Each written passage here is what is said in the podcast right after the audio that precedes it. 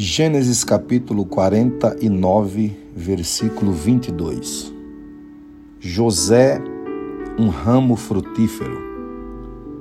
Dando continuidade ao que começamos na última reflexão e também baseada em Gênesis capítulo 49, verso 22, nós falamos sobre um ramo frutífero dentro de casa.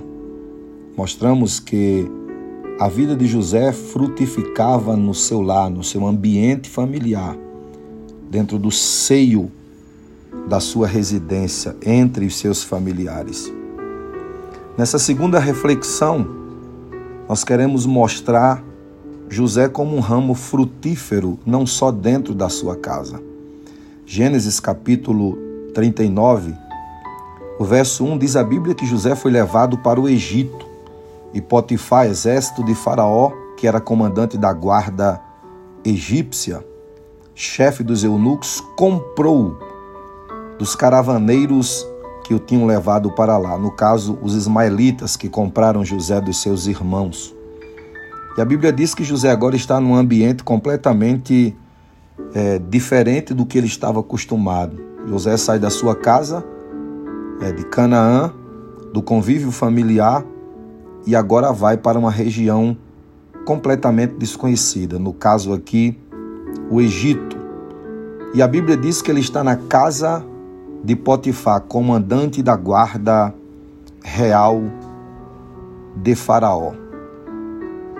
José, ele poderia muito bem desistir, desanimar, parar com seus propósitos, com seus objetivos e sonhos, sabemos que algumas pessoas, por pouco, elas pararam, elas desistiram, elas desanimaram, elas abriram mão dos seus projetos e dos seus ideais.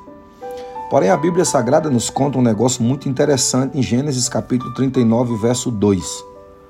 A Bíblia diz que o Senhor estava com José e este veio a prosperar, ou seja, José tornou-se homem próspero e estava na casa do seu dono egípcio.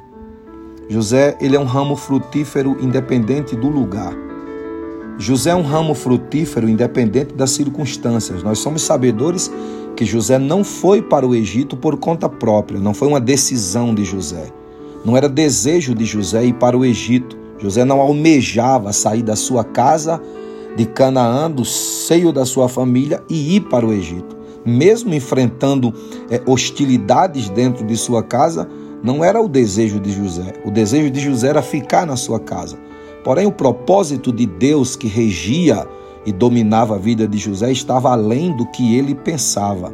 Às vezes nós achamos que quando somos, somos arrancados de um lugar e levados para outro lugar hostil ou bem pior do que o que estávamos, nós não sabemos, não entendemos que ali está um propósito de Deus, que ali está um plano de Deus naquela situação, quando nós somos tirados de um lugar e somos levados para outra, porque Deus quer que frutifiquemos em qualquer lugar, em qualquer circunstância. Não importa o ambiente, não importa a circunstância, não importa a geografia, não importa quem esteja lá. O que importa é que Deus fará você frutificar naquele ambiente. E o que é interessante é que a Bíblia diz que o Senhor estava com José e ele tornou-se varão próspero, ou seja, começa a existir uma prosperidade na vida de José dentro de um ambiente completamente diferente do que ele conhecia, na casa de Potifar, no Egito. Nunca se esqueça de que você foi chamado para ser um canal. Nunca se esqueça de que você foi chamado para que através de você flua coisas boas flua generosidade, flua piedade, flua alegria, flua cordialidade, flua boas ações e, acima de tudo, que através da sua vida flua Deus, o Espírito Santo, Cristo. Você foi chamado para isso. Então, José, dentro da casa de Potifar, começa a prosperar. E a Bíblia continua dizendo que Potifar começou a ver se você ler Gênesis capítulo 39, verso 3, a Bíblia, a Bíblia diz que Potifar viu que o Senhor, que o Senhor estava com José e que tudo que ele fazia, onde ele colocava as suas mãos, o Senhor prosperava o trabalho de suas mãos. Você não vai ver aqui José também tocando alarde, chamando a atenção e dizendo: Olha, eu sou um varão próspero, eu sou um ramo frutífero, eu estou prosperando. Não. O que está na sua vida fluirá, como eu já disse, e sua vida tornar-se-á um refletor. Você vai refletir a graça de Deus, você vai refletir a bondade de Deus, você vai refletir a misericórdia de Deus e isso vai alcançar alguém. Isso vai chegar até alguém. O Salmo 126 diz o quê? Quando o Senhor trouxe do cativeiro os que voltavam de Sião, ficamos como os que sonham. Então a nossa boca se encheu de riso e a nossa língua se encheu de cânticos.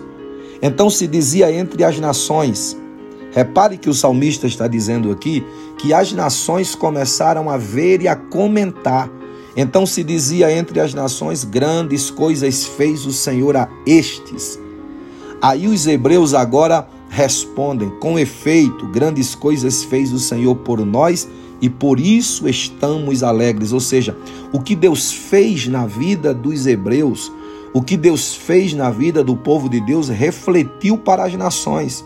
Foi um refletor e eles começaram a ver, a enxergar o que Deus estava fazendo na vida do povo dele e eles estão comentando: grandes coisas fez o Senhor a estes. É o caso de José.